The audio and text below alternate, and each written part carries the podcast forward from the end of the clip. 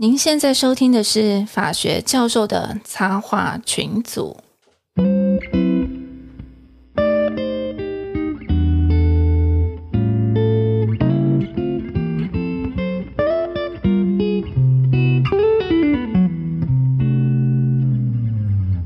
Hello，各位好，欢迎来到法学教授的插画群组，我是陈功桥。嘿，我是水宝。嘿，我是战神教授。对，霍斯特，我们今天非常高兴呢，有邀请到，其实有邀请到三位来宾，还有一位来宾呢是在远端用电话连线的哈。那为什么今天要阵仗这么大呢？待会再来跟各位讲我们今天的主题。那我先来郑重介绍一下我们今天的邀请的来宾。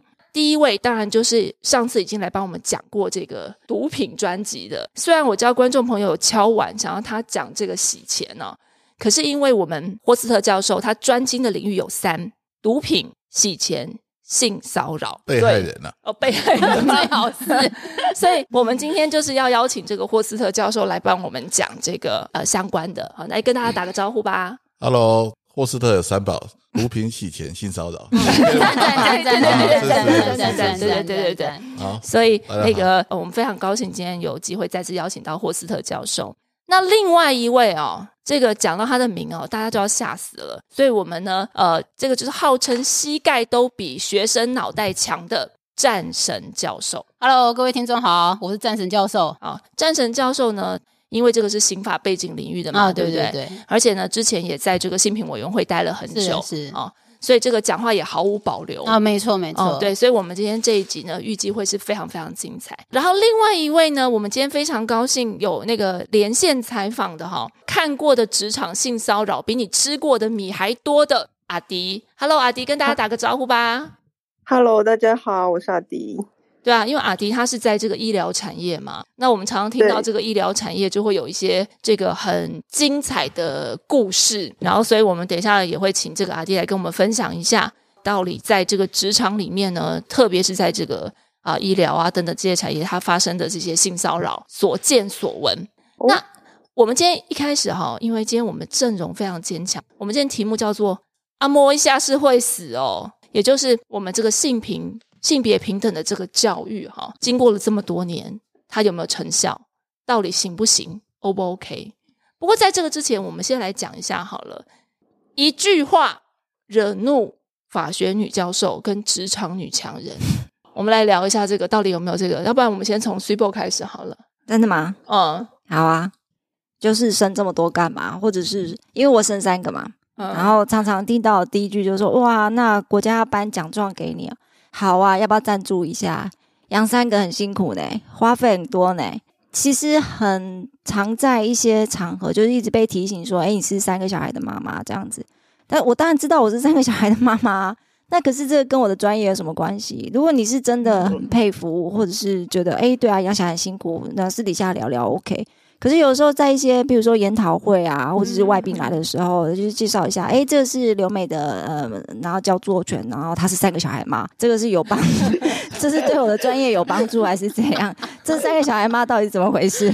哎、可是说真的，自从我有小孩之后，我超佩服三个小孩的妈耶！这这个我也很佩服 嘉义。对啊，到底怎么办到的？不是不是，这个我我我知道你们两个讲当然是因为可以感受到嗯那样子的心态，对。可是如果是在一个正式的场合，然后突然加一句这是三个小孩吗，我其实我自己不知道我要接什么。哎，不过这个蛮突兀的，有人在正式场合接一句“你是三个小孩的吗”，对对对对对啊，就是就是常常就是在研讨会里面啊，就是哦，这是我们非常非常优秀的 s u p e 教授，他有三片 I，然后还有三个小孩。对，这有这有搭吗？对，突兀了吧？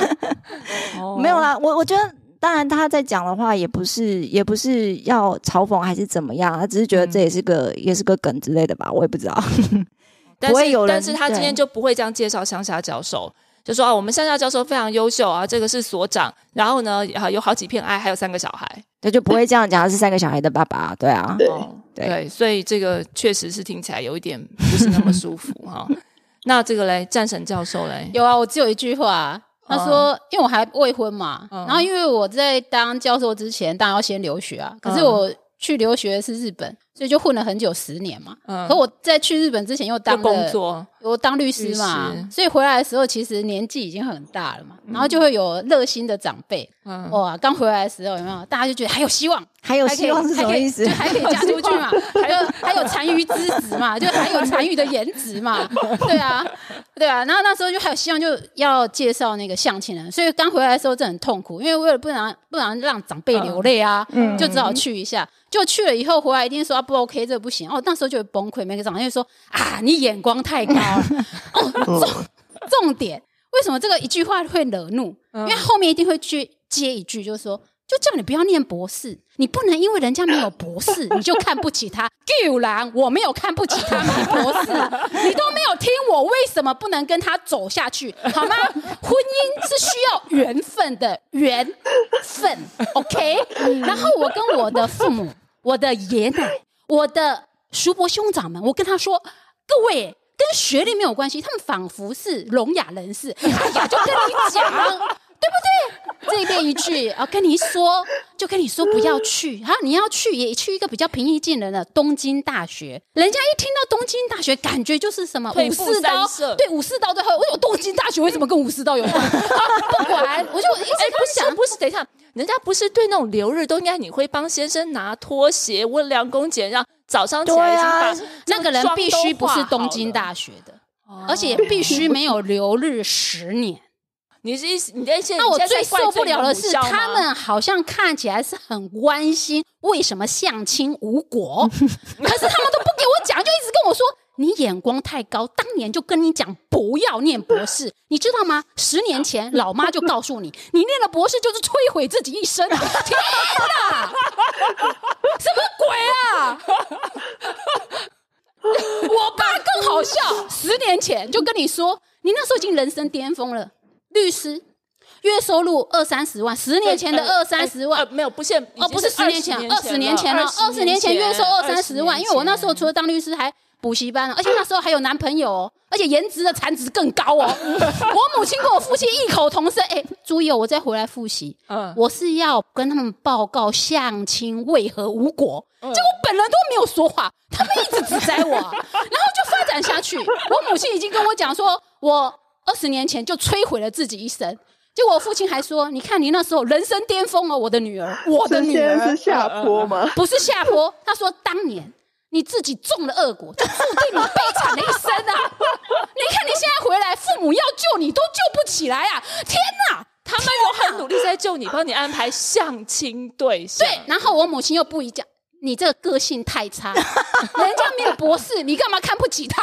我没有看不起他，那跟他有没有博士没有关系。那那来那是跟他什么有关系？啊，你要不要跟你相亲例子很多？随便举一个很奇葩，你知道他多好笑吗？嗯相完亲以后，因为那个家伙在台北，对吧？嗯然后呢，好了，我讲一下，他是北捷的，然后那个薪水还不错了。嗯然后我不是在台中吗？嗯然后才见过一次面哦。嗯结果他给我一个 email，然后他就告诉我说他几月几号要来台中找我，然后他就说那饭店就你安排喽，然后我车几点会到，你在高铁来接我喽。我直接把他拉黑，这有病吧你？哦，这是秘书吧？什么叫做就你安排了？我欠你啊！啊，这种人你可以跟他走下去啊！才见面一次就这样子，啊，这个跟我看不起他没有博士有什么关系啦？好，不要激动，不要激动，这样我我们后置不激动我们后置会很辛苦。不要激动，不要激动。我不激动，我不激动。可是你要知道，这是一个家族的恩怨情仇。你面对你的父母、爷奶、兄姐都只在你，因为你眼光太高，而你眼光太相亲无果。对你眼光太高的根源，就是因为你二十年前做了错误的决定。谁叫你要念博士？哦，这句话惹怒骚扰，我。可不可以让我讲几句话？可以啊，还没还没还没 Q 到你，还没还没 Q 到你。不是因为他说惹怒我，这真的很惹怒我。而且我回来我很辛苦，我相亲了六次，每次都是这样，才六次啊！才六次，因为我受不了你你回了。回来台湾几年？我回来台湾今年第六年了。第六年，呃，嗯。一平均一年一次。不不不不不，是回来的那一年密集的六六次，之后我打死不去啊，因为后来我发现他们介绍给我的人都只有一个特色，就是说客观条件看起来不错，因为都有一个共同的特色，就是经济条件是 OK 的。OK 的嗯，哎，可能职位啊，对对工作啊对对，职位跟经济条件是不错的，这个是要肯定啊，因为月收都比教授好很多，因为教授 其实这不不是很困难，对对，因为因为教授的月收实在是太低了。嗯对。可是除了这个以外，你跟他讲话，你就会发现真的很奇怪，而且我觉得这个对女性很不公平，因为嗯那些男性都是看重我有律师资格、律师职业，嗯然后工作也还 OK，可是他们会觉得他们在婚姻上的，就婚姻市场的，不是，嗯他们认为他们在婚姻市场的条件是比我高很多的。嗯嗯嗯，可是我心里的嗯 OS 是，你也照照镜子吧，傻眼。但是他们会有那个刻板印象，所以才会有我刚刚举的那个例子啊。嗯嗯，因为那个对我对我来说，我会觉得觉得怎么会有人无理到这个不知道怎么形容了？嗯因为对我们这种有正常社会化的这个人来讲，对。就是说你才吃过一次饭，你提出这个你是谁啊？嗯，对，但是我去相亲的那六次，几乎共同的男性都有这样的一个特色。特色，其中一个更妙，嗯。他探亲他相亲的对象只有一个条件，就是必须要三师，嗯，一定三师才行要么你是律，师，要么你是老哦三师，要么你是医师。嗯哦，而且一询问他为什么要律师、老师、医师，嗯你一听以后你就怒从中来。律师是因为他产业的关系，他很常常会遇到那个法律纠纷，法律纠纷，就是要取一个回来免费的可对以对对咨询的。然后医师是因为他父母现在年事已高，然后他觉得如果有如果对有功能性，如果有医师的话，要去瞧病床什么啊，而而且还只是为了瞧病床哦，还不止，就是各方面都很反正方便，各方面因为这是事实啦。因为像当年我奶奶生病的时候，嗯要去台大是非常困难，要不是因为有一个医师贵人帮忙，嗯他那个病床不释出就是不释出，因为这个是公开的秘密啊，台大否认也没有用。嗯嗯你就是有认识里面的人，真的是差很多。嗯嗯然后第三个为什么老师？而且他那个老师他的想法是因为很方便照顾小孩。对啊，嗯有国中的，嗯，对我觉得这件事情其实某种程度也是一句话会惹恼，尤其是教授们的，因为他会说。那你这样都很轻松啊，哦，然后对就是对对对可以回家啊，不用上课的时候就不用去学校、啊。那那我问各位嘛，我问各位两位女性，那如果是这样的人类跟你相亲，你会跟他走下去吗？呃，应该是因为这样，所以才会对，可是我回去，我父母只问我为何又相亲无果？你知不知道父母为你多么的费心劳力？你以为联络这个很简单吗？你以为要找一个社经地位好的人很容易吗？你为什么都不珍惜呢？你为什么眼光这么高？我告诉你，当年你念博士就是一个错。天哪，又绕到这里来了。真的真的真的 太可怕了，所以我问你，会不会惹怒？会会不会暴怒因为讲那一句话，你就知道后面的二十分钟会是什么样的结果。所以我这样子算不孝吗？算正常吧。嗯，好吧，算正常。然后我刚跟你讲那些男性的白白走，我父母根本就不知道，因为他们根本没有机会让我说话，他们就一直指摘我。就是为什么要念博士？然后后来我后悔了。我后来终于争取到，我可以说明为什么那个男性不可能跟他走下去。嗯就是刚刚我跟你讲三思那个例子，结果你父我父母我父母没有共谋，他没有通谋，嗯竟然异口同声，人家讲的也没错啊。好惨哦。你给我休息，让我平凡一好下。好好好好，来来来，我们那个 制作人听不下去，这段剪掉成 独立成一个节目。我们今天不是录这个的吧？来来来，呃，我们我们现在没有，他问我啊，他说暴怒啊，这个都是，都是同一句话啊，对吧？主持对人，，没错，你会不会报幕？会不会会？对啊。会会可。以做战神特辑，但是有点离题啦。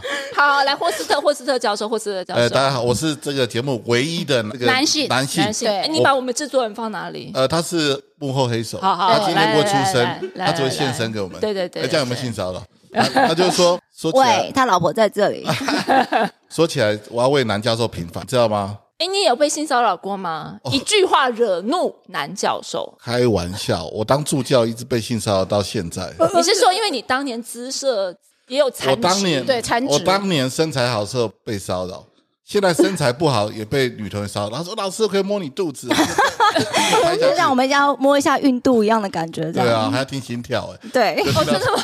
不是你是说女学生要把耳朵靠进去听心跳吗？教授，你几个月了？不会这样子啦，哦，好好好，就是拍一下就走的那样，就是哦哦哦不是我要讲重点是这样。好，我必须要为男教授平反。是我们辛辛苦苦，年纪那么大了回国，还要当兵，是真正开始有第一份工作都已经很老了。是好不容易升等升到教授之后，是马上就进性平会，不是很惨吗？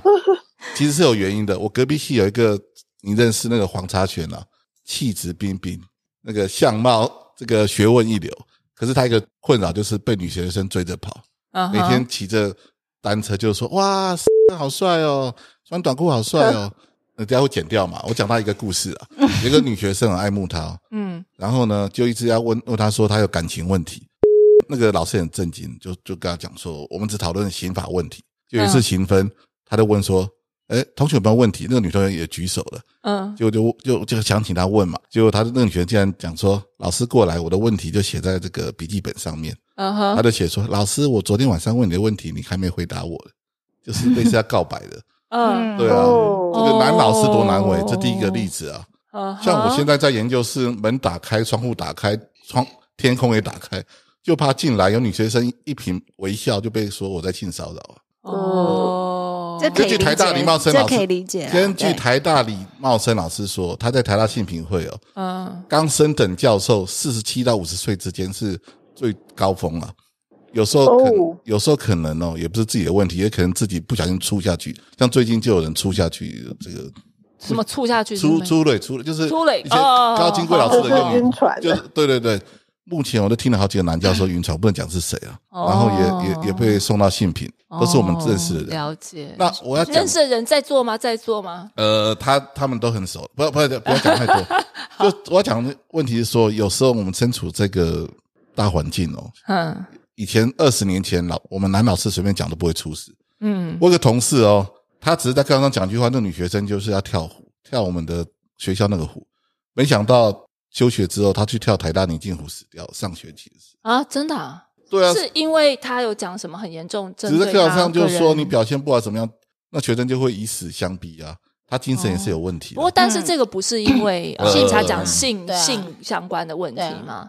这跟性平没有关系。对，这个没，我只举个例子。事实上，我对觉得现在老师男老师也难为了，就是说你跟学生之间的互动相处哦。嗯哼哼，那当然，我们公司也是有一些老老师，就是有捏大腿啊，或什么都没事的。嗯他说他只是关心学生啊，嗯哼，就是说爸爸看女儿，就是关心说你下次要再加油，就摸她肩膀，捏她大腿。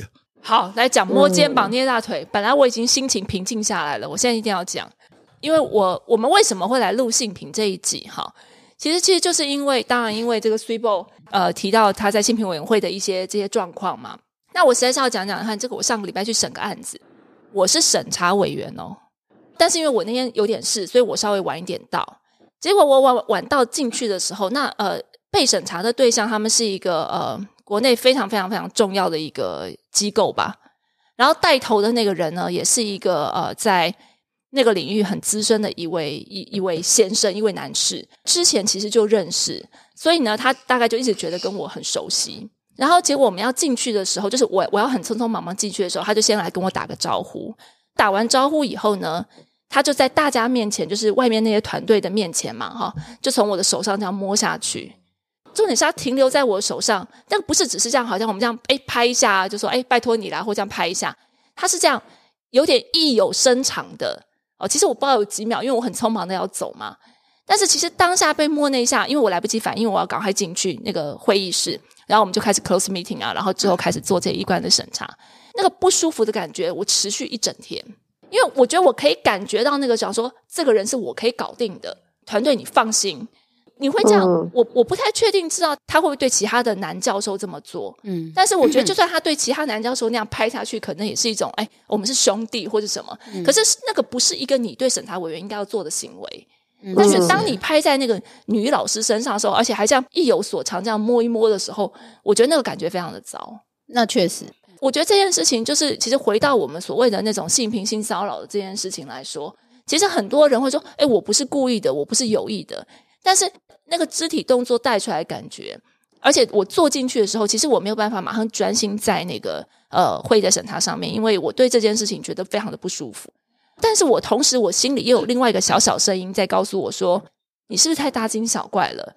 人家根本可能没有那个意思。”这种情况就是，就算我当下真的反应了，我非常激动的跟他说：“嗯请你不要再这样子碰我了。嗯，然后人家可能还觉得你有毛病啊。对你有毛病啊！对啊、嗯我根本没有，这真的就是性骚扰，其实它会成立，或者是性骚扰的定义的话，其实是被骚扰的人，是被骚扰人觉得不舒服，觉得不愉快，其实跟行为人他有没有这样意思是没有关系的。对啊，所以，所以其实你只要你觉得这是一个不受欢迎的行为动作，对你来讲，那就是一个性骚扰的行为。对不过基本上在他那个情境，一般我们做于这个行业的女性，其实是不会当场发难的，嗯因为你不适合。完全不适合。对啊，对我我能够说什么？而且再加上我们又是专业的审查委员，你在那边情绪失控，跟他对，说人家都说：“哎呀，对啊，嗯你们女人哦，对对就是这样对，子只会。招来更大哎，的。我看那个他应该是这个成功桥，他应该快更年期了啦，对对对，就是这样子。欲求不满对对对，就大概就是这种，没错对对。应该来录这一集。没错，哎，那阿迪一句话惹恼职场女强人，就是这其实是十一月的时候发生的事情，嗯。然后这不是发生在我身上，但是我嗯。非常的怒，嗯，就是呢，我们那时候办了一个研讨会，然后就当然就是请公司里面的咨询师，然后一些大佬医师们这样，然后其中有一个大佬啊，他就说。你们讲这个，因为我们那个咨询师是讲师嘛，他讲完之后，就是咨询师讲完之后，那个大佬他就说：“你们讲这个，我跟你们说哦，你们跟孕妇讲再多都没有用啦。你们那个漂亮美眉讲什么，怎么会她怎么会听？她当然是听我的啊！我那么专业，那么有资深，她真的这样讲。然后哦我心想说，请问一下，人家长得可爱、长得矮、长得漂亮、长得年轻，有问题吗？就是年轻漂亮到底是谁的错？嗯，对，就是你有事吗？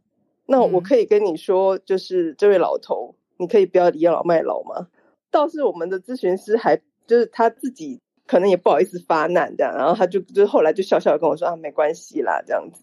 嗯我觉得这实在是这种事情在我们这个领域是非常的常见。就是即便你有再多的专业知识，对啊，然后你你花了再多的努力，然后在做这件事情上，但是呢，人家可以轻易的你做得好，人家就说，哎呀，人家就是因为看她长得年轻漂亮啦，年轻漂亮讲才有用啦，你做不好。对好，或者是怎么样问题，人家就说：“哎呀，我就说吧，你们这种都是花瓶，然后只有一张脸，那还是要交给我们这些人来做，然后才有办法处理。”但是如果说今天是一个男的医师或是男的咨询师，他不会轻易的被他因为他的外貌，然后有任何的不一样的评价。你做得好做不好的话，可能是因为你的能力，然后不会是因为你今天长得帅或是你今天长得丑。对，就是比较容易聚焦在我们真正要讨论的专业上面，然后而不是前面还要先讲一句说，诶，虽然你长得很可爱哦，但是你讲的的确是有内内容有专业的。我想说，请问一下，长得很可爱跟有专业是有什么关系？就像为什么前面要加那一句？哦，就像生三个小孩跟对专业有什么关关系？对对对对对啊对，我们刚刚其实哇，天啊！我们光是讲这个一一句话惹怒哈，我们就经过了快二十分钟，可见我们有多怒哈。然后这个、这个霍斯特大教授在旁边坐立难安。那但是我们还是要就是拉回来，我们来讲一下。那在我们刚刚讲说，我们会开始想到这个题目的起因，是因为刚好这个我们战神教授跟呃 s u b o 教授都有在这个学校的这个性评委员会嘛，可不可以讲一下，就是你们在性评委员会呃看到的情形，到底有什么样的这个性别意识啊，或者是所造成的这些后果或行为，有没有真的很严重的啊，或是其实当事人根本不觉得怎么样的，但是其实后来有发现是踩到红线。我印象最深刻的是一件案子，我会发现说性平的观念薄弱到这个程度是蛮惊人。因为那个案子是那位男性男学生呢，他在上课的时候传纸条给一个女学生，然后上面呢写着“你可不可以当跟我做爱的朋友”。那个案子就到了这个性品。那后来有去调查，有个别调查，然后调查完以后，当然调查的老师们就会来报告。报告完以后，我们这些委员当然认为有必要，就会再去问那个男学生。那我印象最深刻的是他的那句答辩，而且还有他那个表情，我觉得真的很不可思议。他说什么？他说：“我只是问他，他不要就算了啊，嗯啊，这有什么？对啊，而且更妙的，而且更妙的，是，他这样讲的时候，当场，即便连我，因为我算是著名的快问快答，我很少那样子被人家这样一问，然后说不出话来。嗯，就被他他 KO 掉了。倒也没有 KO，因为后来我就教训他，可是我确实停顿了五秒，因为我停顿五秒的原因是，怎么会有人性平意识薄弱到这种程度？嗯因为他真的认为啊，这就是一个 offer 啊，不要就算了啊，嗯，我有侵害你什么吗？他现在是当做这个这个邀约跟承诺，对不对？我邀约你对对对承诺，对他的观念就是这样，他完全不理解为什么他也没有对他动手动脚，也没有讲他什么，他只是传那个纸条说你可不可以当跟我做爱的朋友？然后有一群老师就来指摘他说你这样不对，然后他甚至觉得、啊，我就是问他、啊不要，我也不会怎样啊，那我是怎样？哦，我那时候会停顿五秒，就会觉得说不可思议，这个家伙还是大学生，这不哎只是大学生，我们之前也是性平案件，然后到那个惩戒委员会去，嗯嗯嗯然后是一个硕士生，嗯然后他跟他的前女友分手了，然后女孩子已经出国去留学了，然后后来又重启调查是怎么回事？就他们分手之后，又跟朋友们一起去那个酒吧聊天喝酒，那个男孩子就把女生拉到厕所去，然后上下其手这样子。然后那女生当然是把他推开，然后就逃出来，然后所有周围的朋友都看到他脸色不好，然后他说男生欺负他，然后他们就离开。当然过了两三年以后调查，女生已经出国了嘛，那可是只有男生还在学校。那所以就是一样啊，性平调查委员会里面有律师嘛，然后有所有都是受过训的老师嘛，把当事人问完，然后还问了所有周边的朋友，然后确认性侵是成立。那这个呢，就是送到那个惩戒委员会，惩戒委员会就是要去问说，那我们今天要给他处分是什么？那基本上性侵成立的话就是退学。在场所有的男老师，因为那个男生有到现场，然后他就是一副就是很可怜的样子，然后就说没有啊，因为我们分手分的不是很愉快啊，这女生栽赃。哦，在场的男老师，因为他就快要毕业了，他就剩口试而已，没有人舍得退学他。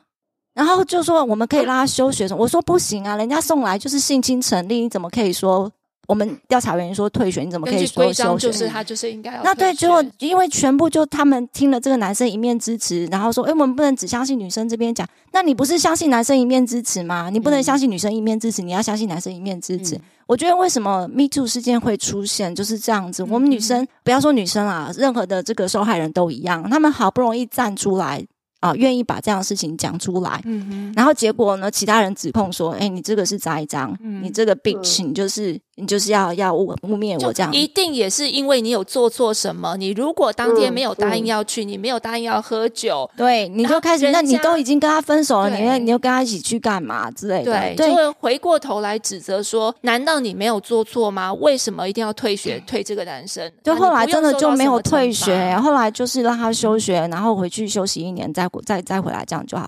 我真的很生气。好糟哦！那在场的所有的男老师跟那些就是其他的委员嘛，就是这样讲。我怎么讲说不行？这是退学，就是退学，已经性侵成立了。我不得不为男老师来讲几句话来，那个霍斯特教授又有要平 其反。实我觉得你们都是一面攻击男老师啊，其实有时候真的是是非难断的。是我一个关键的问题：师生恋算不算性骚扰？这就很难回答。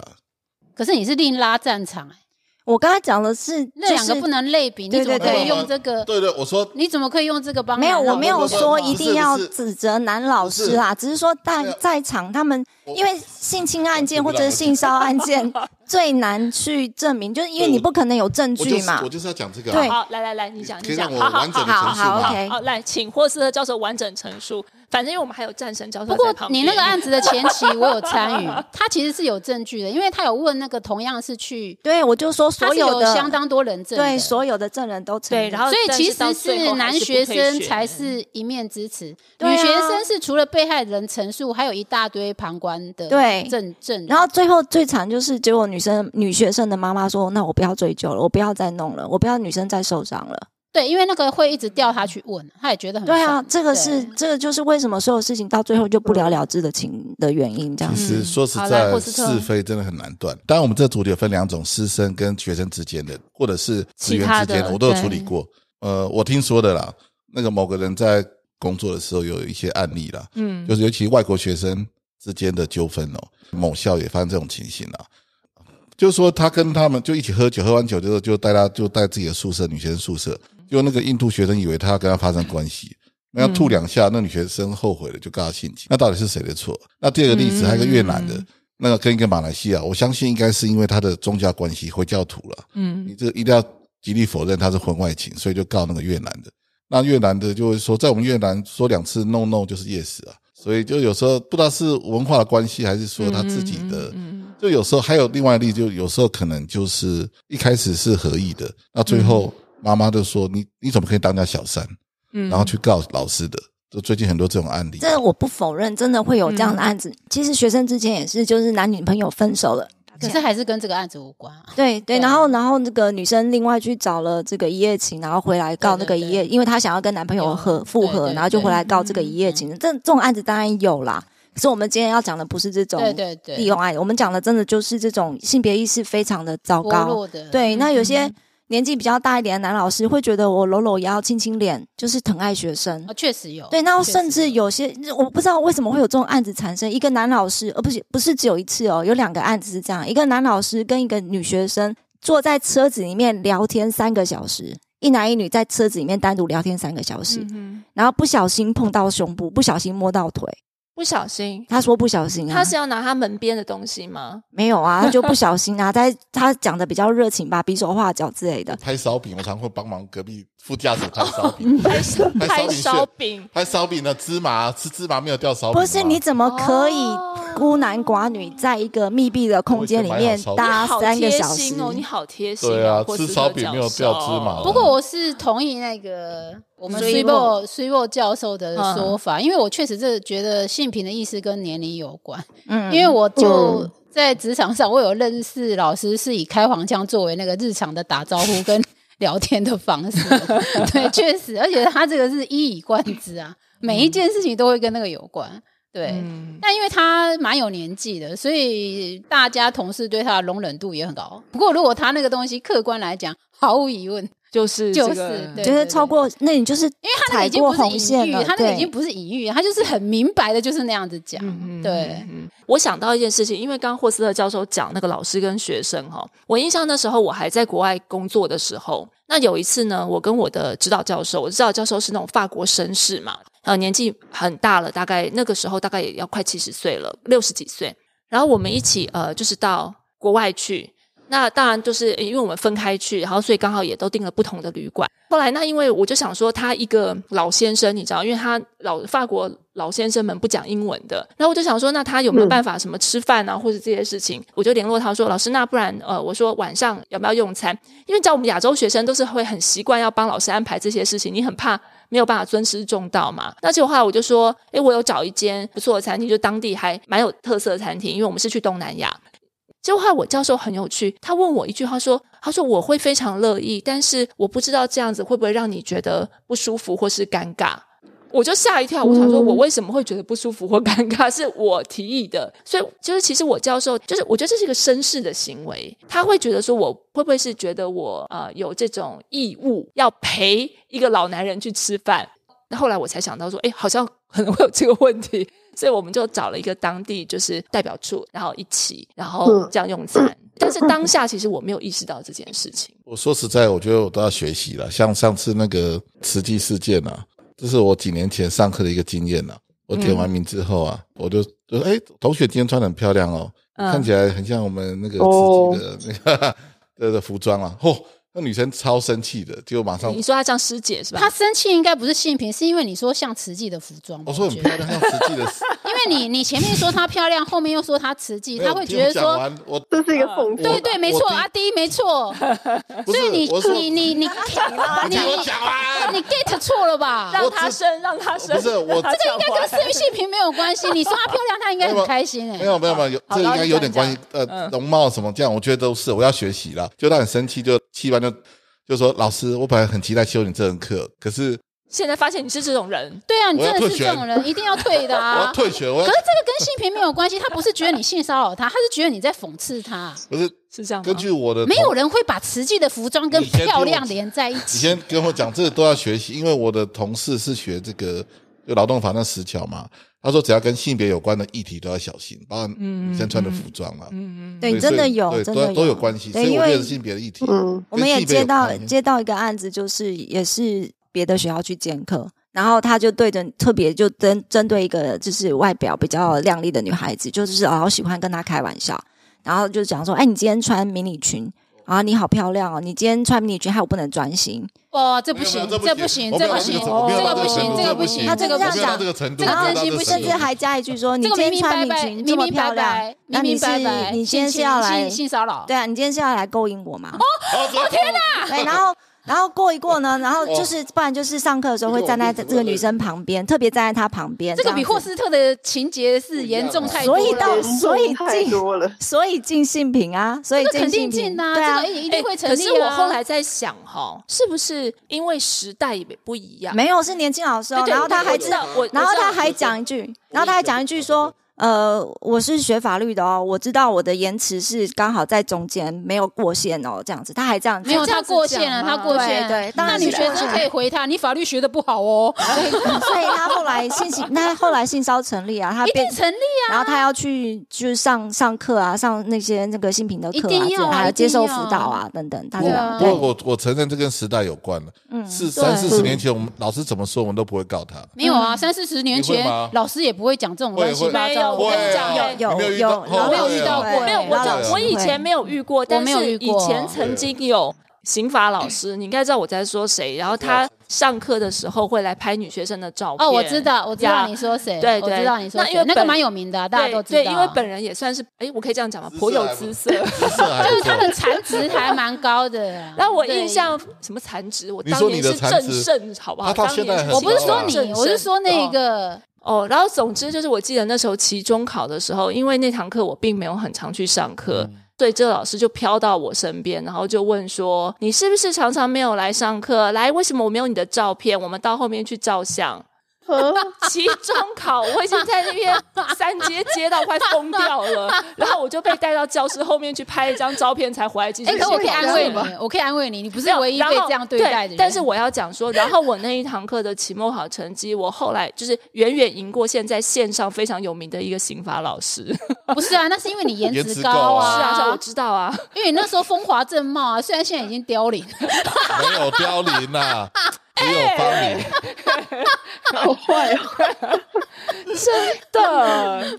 哎，那等一下，好，我们再拉回来，阿弟，哎，他这样讲的，你那个在职场上，你有看到什么？因为我们刚刚讲一些学校的情形嘛，那这些没有性别意识的这些人之后就会进职场，还是你要讲一下那个那个尾牙事件？红包事件吗，对对对对对。就是，我觉得可以讲两件事情。第一件事情就是说，因为其实医疗领域是一个非常父权的领域，也就是说，就是这些老医生们，他们从我我可以讲大概五十五岁以上啦，嗯。就是一群雷，嗯就是地雷区这样子。嗯然后这些人的，就算他们对人，就是对女性再怎么的友善或者是尊重，嗯你都可以感觉到，他其实还是把就是小辈的女性学生，就是会当成是呃小朋友啊，然后嗯在专业上相对的来讲，还是会比较没有那么的中立一点这样子。嗯对，即使他是个好人，都还是这样。嗯然后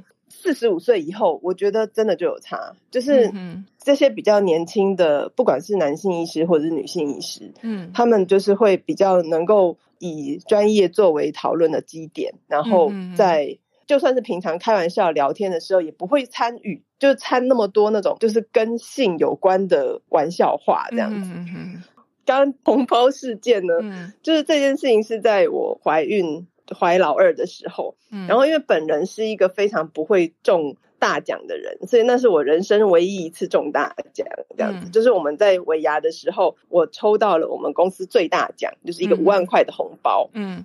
呃，我们公司就是我们老板呢，就是很喜欢喝酒舒压，所以他就是那时候当然尾牙嘛，每个人都去跟他敬酒，他那时候已经醉了，然后你那时候老板大概几岁？快六十吧五十几快六50几岁十，对，五十五到六十之间嗯这样子。他就是那一天他，其实他他非常的开心，就是业务部的中奖，因为他跟业务部的比较熟，他就可以开玩笑。然后我就是业务部的嘛，看到是我，然后就很开心啊，就哎那个你是孕妇嘛，好你不能喝，不能喝没关系，来，然后他就把那个红包塞到他的裤裆里面，是里面还是上面？里面里面吗？塞进去，我是看不到的，哦不是裤头，我是看不到，是整整个塞到内裤里面去。嗯嗯嗯，然后他就整个塞进去，说：“来，这个拿出来，你就不用喝。”然后全部都傻眼。但是呢，我要解释一下，就是我在那间公司的时候跑的科别就是男性性病，然后我个人也对于就是呃黄色笑话这件事情的抗性非常的高，所以我就是一个哈，你要跟我开这种玩笑吗？你确定？你你 OK 我就 OK 哦。哎，老板平常跟你熟吗？他他平常就是这样的人，还是说不是？我们觉得不是，就是应该说，我跟他的中间，我毕竟不是一个高阶主管这样子。嗯，然后对他来说，我就是一个啊，我知道那个某业务某部的小美眉，就是他叫他叫得出我的我的名字啦，啊他知道我负责哪一个产品，可是我们真的没有很熟这样。OK OK，然后他就问我说，就这样子挺着他的那个那个裤裆，然后就来来来来这样子。然后我就好啊，那你 OK 我就 OK 啊，所以我就二话不说，我就手就伸进去了。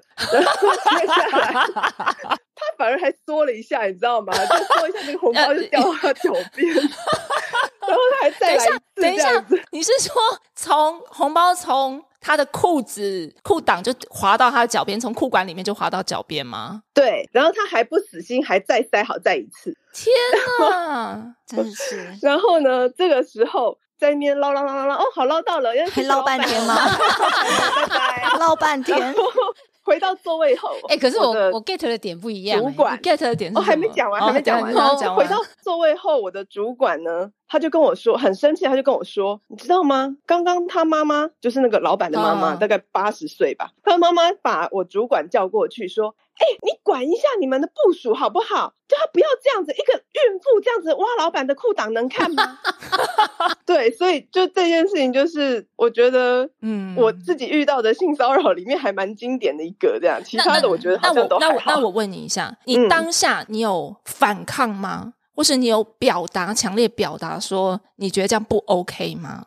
阿迪刚刚已经觉得他很知道这 OK 件啦事，情很不嗯 OK，、不是啊，他的容忍度但是很大，嗯他刚刚讲了，对，因为我是一个我不会因为你做了什么错事，然后来就惩罚你是自己的人，让让我，就是因为我觉得这件事情错的是你嘛，啊，出头的也是你嘛，嗯嗯，就因为我觉得其实很多性骚扰，讲真的难看的都是那个性骚扰人的人。嗯，没错对，所以我自己对于性骚扰的抗性很高，是因为我不觉得难堪的是我，我觉得难堪的是那个人。因为为什么我要这样问呢？对因为刚好呢，这几天就发生了这个鸡排妹的事件嘛。那对于不知道这件事件的人，我很快的 brief 一下，就是说，反正就是这个鸡排妹她去主持一个尾牙，然后在尾牙现场的时候，那个老板就对她语多轻蔑吧，啊、轻薄，这轻薄对轻薄，然后就是一下要叫她做她的什么小老婆啊，又干嘛干嘛，说你以后就是老板娘啊。然后那中间还有一个小插曲，就是说老板还说啊，叫他亲一下啊。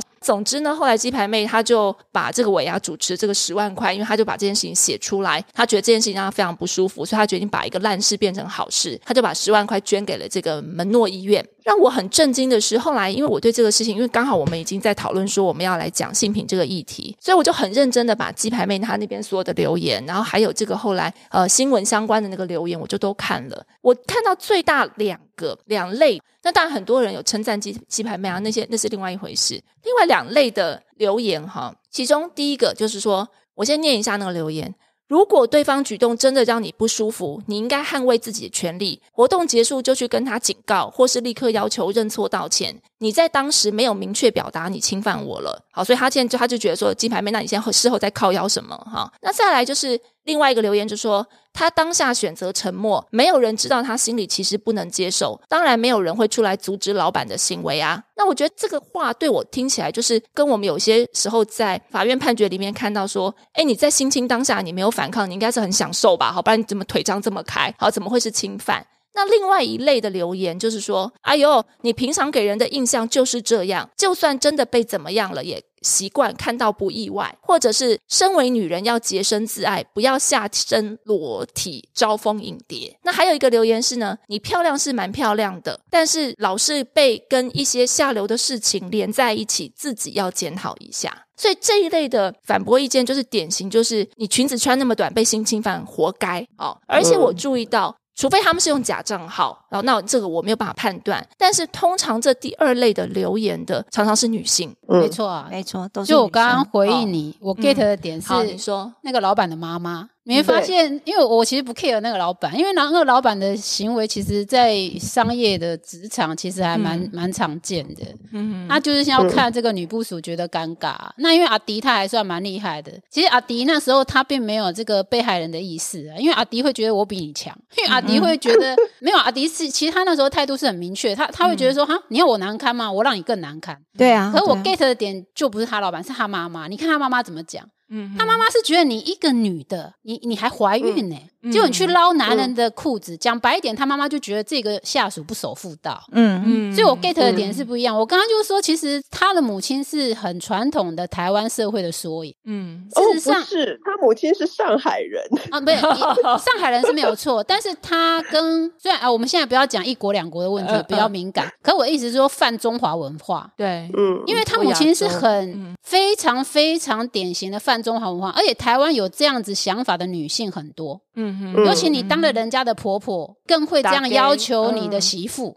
但你会不会这样要求你的女儿，就要看你跟你女儿的关系了。嗯我真的觉得这样真的非常的不公平啊！就是主要就是说，我们当然在场，我们女在场这我们这几位都算是算是 professional，或者是我们有我们很自身，我们有很强的自身保护的意识这样子。嗯可是真的我们在现场，当然战神也是一样，我们在现场去调查这些案子的时候，不是每个女孩子都可以这么泰然自若去面对这些问题。是啊是啊是啊，你去看到他们在那边颤抖、欲言又止，然后眼眶泛泪，然后开始讲不出来，然后害怕，然后自责，然后怀疑。说哎，他当初是摸你一下还两下，摸你胸部吗？还是有摸你啊下体？你然后哦你怎么反应？然后你还是要问他说：“那你怎么反应？你怎么回答？”他怎么反应？他没有办法反应什么，他没有办法回答你为什么我不去挡他？我我就是被压着，嗯他就是这么，他就是比我强大，我就是被压着，我就是只能被他摸，要叫我使眼神，旁边没有人救我。嗯哼那个时候真的就是这么的无助，不是说我们可以说，呃，当然我们在这边可以比较轻松的讲啦。可是真的是这个被行为人嗯在在那个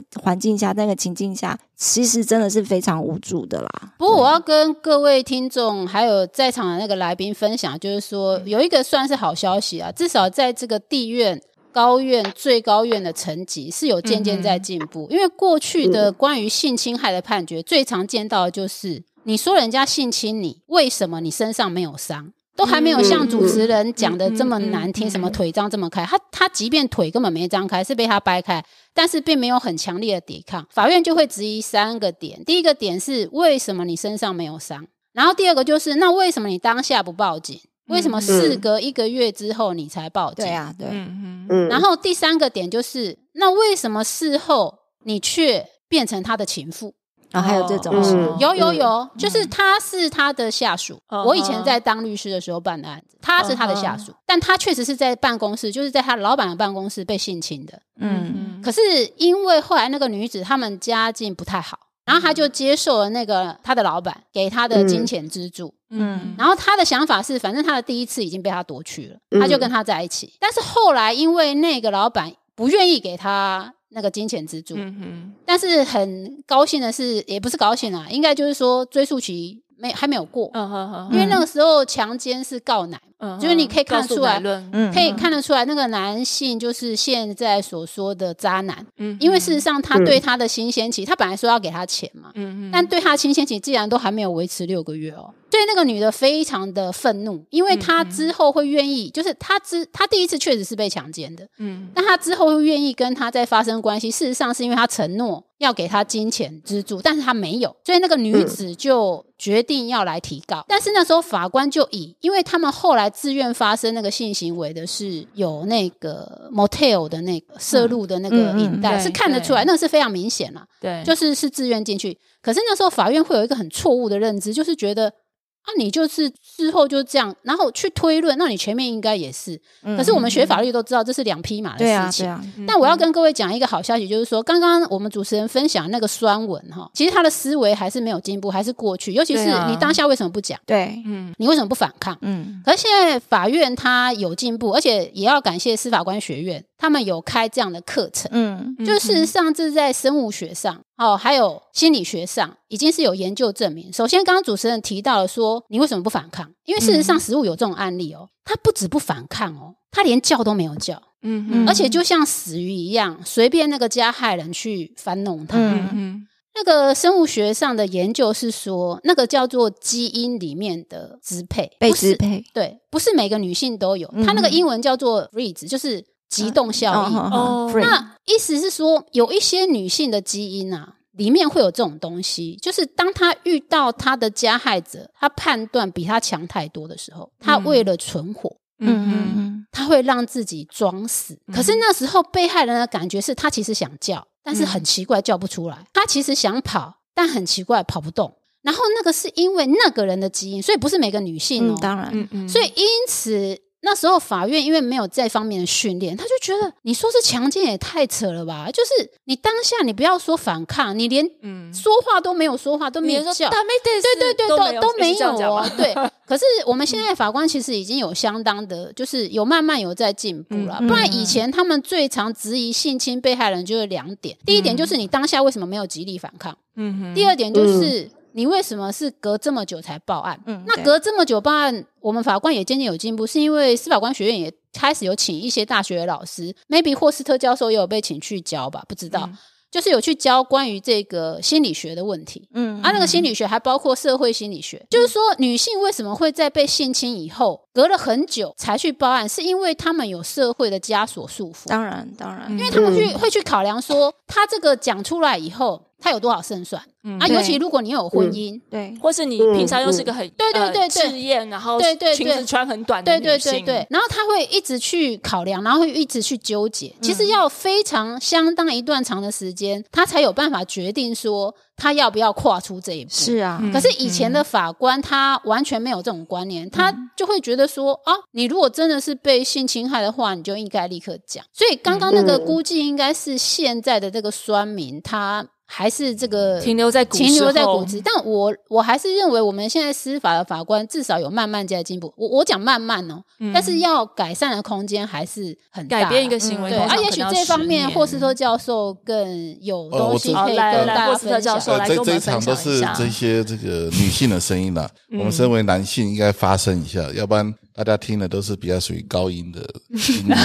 呃我们这个好知道我们有讨论这个问题呀啊。，请说，呃，其实各位在讨论的点啊，嗯因为我们大家都学刑法的，学忘了，还学门叫犯罪学，一个是研究人为什么做这件事，跟人为什么人为什么犯罪，跟人如何犯罪的要件，这是不同的思维。嗯可是我们的法官常常把他的动机加到构成要件，或者说他事后做什么事情，呃，推定他的故意或的故意或过失。嗯，所以呢，这个争点还是在于说我们法官的训练不够啊。嗯就是说其实有些是属于情境预防理论的部分，也就是被害人也要负，也呃被害人加害人三角理论嘛，被害人、加害人、环境，这个很重要。嗯，就说一个犯罪会发生有三个要件，是那可是一般法官都不会想那么多啊。嗯嗯就是说，就是说，你为什么会发生这件事情？可是他却忘了造成这个犯罪原因有这三个要件啊。如果他想通的话，他就不会这么去推论这个犯罪事件是要归责女性了、嗯哼其实有时候就是我们这个训练不足了。像刚才刚才那个战神，呃呃，我都想到战斧鸡排，战这个我因为因为我比较想到吃的部分啊因为霍斯。特对我叫战神，他非常有意见。哦，我没有意见，我没有意见啊。因为他有一个非常崇敬的人叫东海虎，他觉得东海虎才是第一战神。哦其其实我觉得第一战神是，然后东海虎跟他一脸懵逼，他心里想关我屁事，我又不想当战神。然后其实我对摆渡人比较佩服啦。所以其实其实这个好你们今天讨过来回过你们回来这个问题哦，其实我觉得就要两个层面去看了。你要从那个犯罪预防跟这个那个法律的构成要件的角度看，有法律人很难去思维到为什么有些东西其实都是犯罪学的东西、犯罪预防的东西了。那有些东西是构成要件认定的问题，他们会把这两者混在一起，至于产生这个误差，这是我个人小小看法了。现在变得好谦卑啊，三娘要三娘教子，还有还有那个空中还有一娘四娘教子，所以我非常害怕这四娘围攻啊我现在就像那一只小虫被三个那个误入丛林的小白兔，哪有小昆虫在啄我啊？我在那跑，那个鸡在一直在地板啄我，左躲右躲，他还不知道能不能回所以我来这边真的非常性平意识正确吗？还是已经还是三分之二以上要女性。我觉得你们扭转对，哎，拜托，今天是几比几啊？这是四比一耶！这显然这个那意味着你战力强大啊！哪会啊？我在你旁边都欲哭无泪的，男子气概都已经消掉了，都干掉了，男性荷尔蒙都都没了哦，。那就去打一针。好好好，因为时间的关系嘛，哈，其实这个这个话题真的是要讲下去，还是有非常多的可以要讲的地方哈。那我们最后如果让大家来讲一句呃这个总结，我们大家讲就是，哎，你对这个性平教育，你觉得还有什么地方你需要加强，或是你自己在职场上，阿迪在职场，那或是你有没有想要给可能的这个被害人哈，要给他们的一些话？那我们先从这个战神教授开始好了。我倒是比较会关注在家庭嗯。教育啊，因为像我自己的家庭也是重男轻女的家庭，而且事实上，我相信跟我同年代，甚至现在比我还年轻一代的嗯。人都还是重男轻女的家庭。是，我是认为说性平教育，它现在在学校当然是大力推广，嗯但我个人认为，如果你的家庭还是这样的母亲，嗯。你最后嫁入的家庭还是这样的婆婆，其实性平教育的崩坏，就是它那个崩坏的蛆虫，是。会一代一代的传下去，因为会很妙。也许你在学校你就是教性平的，当你一回家变婆婆的时候，你出口的那个东西又是从性平的角度去本能的维护你儿子，嗯嗯然后去说你媳妇的不对。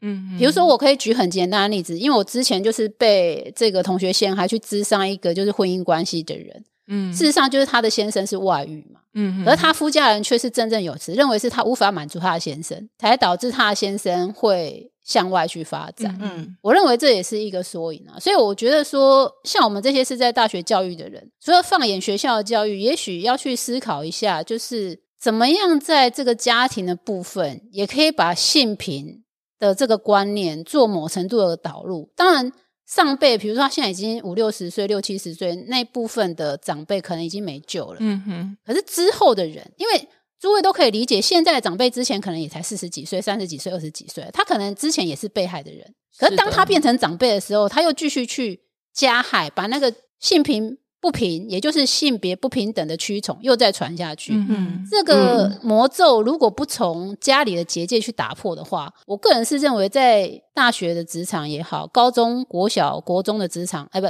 那个教育场，嗯哼去怎么样去传播这个观念，终究是无法生根落实。嗯好，来霍斯特教授，我只有两点了，呃，就是说，第一个，我觉得被侵害的这个女学生要要勇敢讲出来，因为我问过很多同学说，当初呢老师摸你大腿，你怎么不讲？他说老师他打我成绩耶，我怕成绩不好。嗯哼那我说之后怎么不讲？他说他就是氛围都大家都没有讲，他都不敢讲。嗯第一个你一定要讲出来，跟你的导师、嗯身边的人都就要讲出来，那才能喝止这种行为。第二个，我觉得本身也是男性，也要学习啊，因为有时候自己也不知道这个是属于这种大。雷，对啊，就像那种 实际世界我就知道你要讲那个是，我是真的要还是要学习一下，要多去跟我的这个专家去学习一下，因为有时候自己也不是故意的啦，所以我们男性也是要要这个学习一下，与时俱进的学习，不是与时俱进，要导入正确概念，不是所以所以这这两点这很重要，这个请那个听众呃要记得一下。哦，那阿迪呢？